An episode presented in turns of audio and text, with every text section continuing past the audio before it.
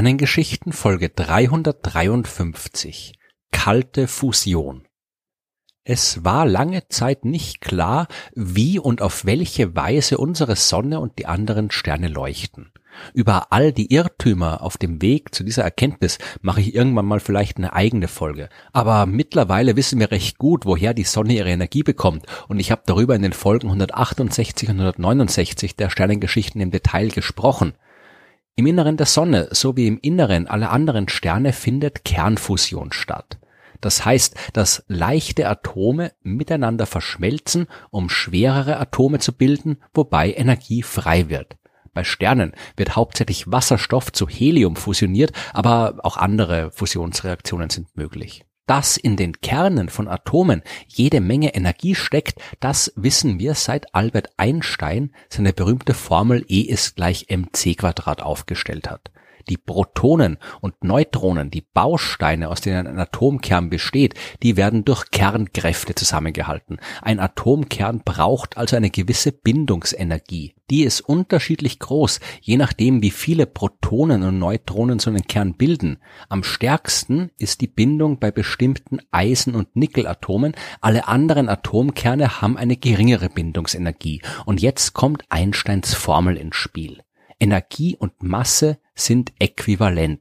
Das eine kann in das andere umgewandelt werden. Oder anders gesagt, zählt man die Masse der einzelnen Protonen und Neutronen eines Atomkerns zusammen, dann ist das Resultat immer größer als die tatsächlich gemessene Gesamtmasse des Atomkerns. Die fehlende Masse, die steckt in der Bindungsenergie, die diese ganzen Bausteine des Kerns zusammenhält. Atomkerne, die schwerer sind als Eisen, die setzen Energie frei, wenn man sie spaltet und zu leichteren Atomen macht. Atomkerne, die leichter sind als Eisen, die muss man zu schwereren Atomkernen fusionieren, um überschüssige Bindungsenergie freizusetzen. Beide Vorgänge, die können auch in der Natur auftreten. Es gibt viele Atomkerne, die instabil sind und im Lauf der Zeit zerfallen. Das nennen wir Radioaktivität und die dabei frei werdende Energie in Form von Strahlung kann unter Umständen gefährlich für uns werden. Die Spaltung von Atomkernen, die haben wir auch künstlich hergestellt. Einerseits äh, unkontrolliert in Atomwaffen, andererseits unter Kontrolle in Kernkraftwerken, wo wir die Spaltung von Atomen absichtlich herbeiführen, um daraus Energie zu erzeugen. Aber schon bevor die ersten Atomwaffen und Kernkraftwerke gebaut worden sind, hat man gewusst, dass bei der Kernfusion wesentlich mehr Energie erzeugt werden kann als bei der Kernspaltung. Und man hat gewusst, dass auch genau dieser Fusionsprozess in den Sternen stattfindet. Warum sollte man also nicht probieren, die Kernfusion auch künstlich zu produzieren und diese enorme Energie zu nutzen? Das Problem an der Sache die Kernspaltung, die ist vergleichsweise einfach. Man muss eigentlich nur einen schweren Atomkern mit einem ausreichend schnellen Teilchen beschießen und dann bricht er auseinander. In der Praxis war es natürlich sehr viel schwieriger, sehr viel kniffliger, aber man hat es dann doch in erstaunlich kurzer Zeit geschafft, wirtschaftlich nutzbare Energie durch Kernspaltung zu erzeugen. Und bei der Kernfusion war man am Anfang genauso optimistisch. Hier ist es aber viel schwerer denn Atome wollen normalerweise nicht miteinander fusionieren. Die Atomkerne, die stoßen einander ab und nur wenn sie sehr schnell sind, kann ihre Bewegungsenergie diese Abstoßung überwinden, damit sie verschmelzen können. Nur wenn sie sich wirklich nahe kommen, so nahe, dass die innerhalb des Kerns wirkenden Kräfte dominieren, dann können die Kerne sich miteinander verbinden. Will man Atome jetzt schnell machen, muss man sie erhitzen. Dafür sind weit mehr als 10 Millionen Grad nötig. Die findet man in einem Stern wie unserer Sonne natürlich leicht. Die gibt's dort aber nur im Zentrum. In den äußeren Bereichen ist es kühler und dort findet auch keine Kernfusion statt. Ein Stern ist eigentlich ein recht simpler Kernfusionsreaktor. Der besteht, vereinfacht gesagt, aus einem gewaltigen Haufen Wasserstoff, der sich in seinem Zentrum unter seinem eigenen Gewicht so stark verdichtet hat, dass die entstehenden hohen Temperaturen ausreichen, damit Kernfusion einsetzt. Dabei wird Energie explosiv und unkontrolliert frei. Die Sonne ist quasi eine gigantische andauernde Explosion, die von ihrer eigenen Gravitationskraft zusammengehalten wird. Sowas können wir auf der Erde natürlich nicht nachbauen. Aber auch auf der Erde brauchen wir die gleichen hohen Temperaturen, wenn wir Fusion haben wollen. Es gibt allerdings kein Material, das bei mehr als 10 Millionen Grad nicht sofort gasförmig wird. Worin also soll man die Wasserstoffatome aufbewahren, während sie fusionieren?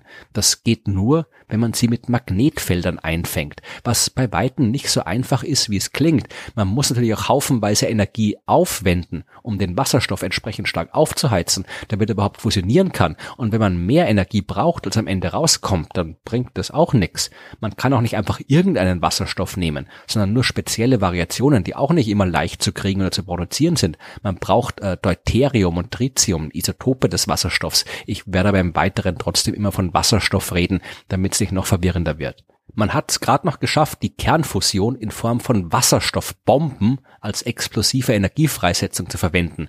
Aber in einer kontrollierten Kernfusion, mit der wirtschaftlich Energie produziert werden kann, da arbeitet man ohne Erfolg seit der Mitte des letzten Jahrhunderts welche Methoden es da alles gibt und welche Probleme dabei auftreten können und ob man die Kernfusion doch noch einmal nutzen wird können, das sind alles Themen für andere Folgen der Sternengeschichten.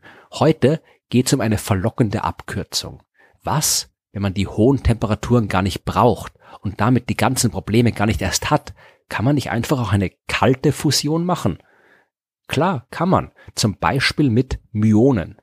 Ein Myon ist ein Elementarteilchen, eigentlich nichts anderes als ein Elektron, nur ein bisschen schwerer. Und ein Myon ist instabil, das lebt nur ein paar Sekunden Bruchteile, bevor es wieder zerfällt. In dieser kurzen Zeit kann es aber bei der Kernfusion helfen. Normalerweise wird ein Atomkern ja von Elektronen umkreist. Der Atomkern ist elektrisch positiv geladen, die Elektronen negativ und insgesamt ist so ein Atom dann elektrisch neutral. Wenn sich aber zwei Atome nahe kommen, stoßen sich die jeweils negativ geladenen Hüllen ab. Diese Elektronen, die stören überhaupt sehr bei der Kernfusion. Die verschwinden aber auch, wenn die Temperaturen hoch genug sind, beziehungsweise die verschwinden nicht, aber sie lösen sich vom Atomkern. In der Sonne fusionieren nur die Kerne von Atomen und auch bei den Versuchen auf der Erde verwendet man nur Atomkerne ohne Elektronen. Muss diese Atomkerne dann aber eben auch enorm aufheizen, damit die positiv geladenen Kerne ihre wechselseitige Abstoßung überwinden können. Die Sache mit den Myonen und der kalten Fusion, die läuft aber anders und äh, sehr vereinfacht so.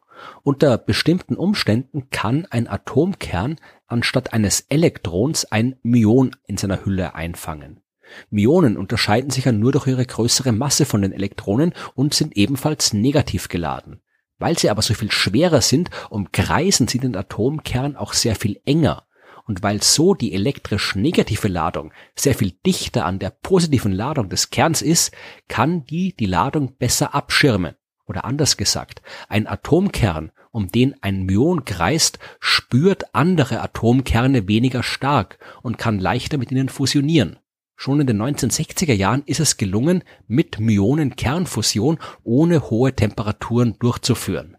Aber damit das Ganze wirtschaftlich brauchbar wird, muss der Prozess ja dauerhaft ablaufen können. Man braucht also eine Kettenreaktion, bei der bei einer Fusion immer wieder neue Myonen freigesetzt werden, die dann immer neue Fusionen ermöglichen und so weiter. Das passiert aber nicht, weil die Myonen zu schnell zerfallen. Und wenn man künstlich von außen Myonen irgendwie zusetzen will, ist die Energie, die für die Produktion der Myonen nötig ist, so groß, dass der ganze Prozess mehr Energie verbraucht, als freigesetzt wird. Kalte Fusion mit Myonen ist also möglich, bringt aber nichts zur Energiegewinnung.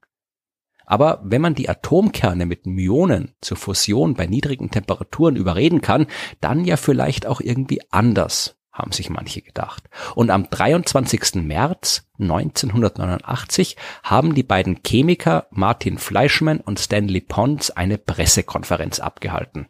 Das waren nicht einfach irgendwelche Spinner, das waren jeweils sehr angesehene Wissenschaftler in ihren Fachgebieten. Und deswegen haben auch alle aufmerksam zugehört, als sie davon erzählt haben, wie sie Wasserstoffatome miteinander fusioniert hätten, und zwar bei niedrigen Temperaturen in einem simplen Gerät, das man in jedem Labor aufstellen kann. Der Schlüssel zu ihrem Erfolg, das sollte das Metall Palladium sein. Von allen chemischen Elementen kann das Palladium am meisten Wasserstoff aufnehmen. Schon bei Raumtemperatur kann man in einem Stück Palladium das 900-fache der Palladiummasse an Wasserstoff binden. Und vermutlich, äh, so haben sich Fleischmann und Pons gedacht, würden die Wasserstoffatome im Palladium, wieder sehr vereinfacht gesagt, äh, auf so engem Raum zusammengedrückt, konzentriert, dass sie miteinander fusionieren können.